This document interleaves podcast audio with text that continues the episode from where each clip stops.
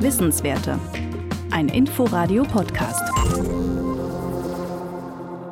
Wer sich der Humboldt-Universität nähert, sieht die wehenden Fahnen. Vorm Eingang der Staatsbibliothek unter den Linden hängen zwei große ukrainische Flaggen. Auch auf dem Dach der Humboldt-Universität ist die blau-gelbe Fahne gehisst. Solidarität mit der Ukraine. Gleichzeitig hat die HU die Wissenschaftskooperation mit Russland ausgesetzt. Keine gemeinsamen Forschungsprojekte mehr, keine Partnerschaften, keine finanzielle Förderung.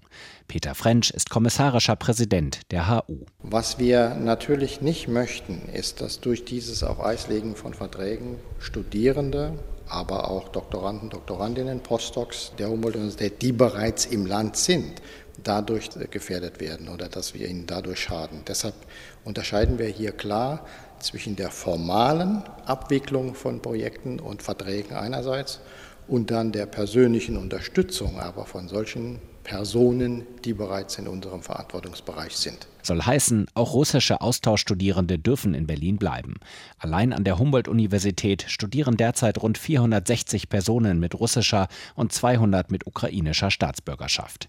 Für die ukrainischen Studierenden soll es einen Nothilfefonds geben, erklärt HU-Präsident French. Wir sind im Moment noch dabei, die Nothilfefonds, die die drei großen Berliner Universitäten jeweils äh, auf die Beine gestellt haben, zu koordinieren.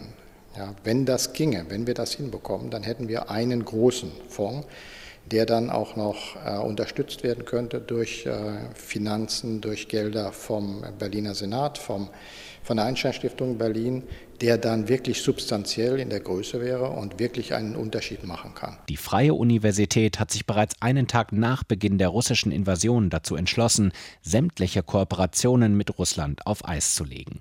Zum Beispiel die Partnerschaft mit der Universität St. Petersburg.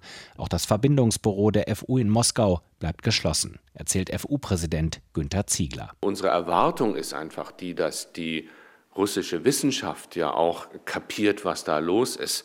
Es gibt diesen Appell von russischen Wissenschaftlerinnen und Wissenschaftlern, die angeblich jetzt schon 6000 Leute unterschrieben haben, wo die protestieren gegen diesen Krieg, der im Namen von Russland gemacht wird.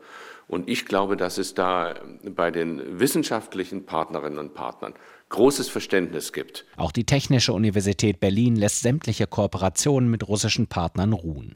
Das gleiche kündigte Brandenburgs Wissenschaftsministerin Manja Schüle für ihr Bundesland bereits am Mittwoch an. Wir waren uns alle darüber im Klaren, dass die Kontakte und die Kooperationsbeziehungen, die wir zu Russland vor allen Dingen in der Forschung und in der Wissenschaft unterhalten, auf Eis gelegt werden, eingefroren werden. Aber uns allen war auch klar, dass es unter den russischen Wissenschaftlerinnen und Wissenschaftlern viele Hunderte und Tausende gibt, die derzeit demonstrieren gegen den Krieg und die öffentlich auch Petitionen unterschreiben, im vollen Bewusstsein, was es für sie für Konsequenzen haben wird. Brandenburgs Wissenschaftsministerium hat angekündigt, bis zu 500.000 Euro bereitzustellen, um ukrainische Studierende und Forschende zu unterstützen. Die Humboldt-Universität Berlin ruft für heute Nachmittag zu einer Solidaritätsveranstaltung auf. Im Innenhof des Hauptgebäudes. Motto: Ohne Freiheit gibt es keine Wissenschaftsfreiheit.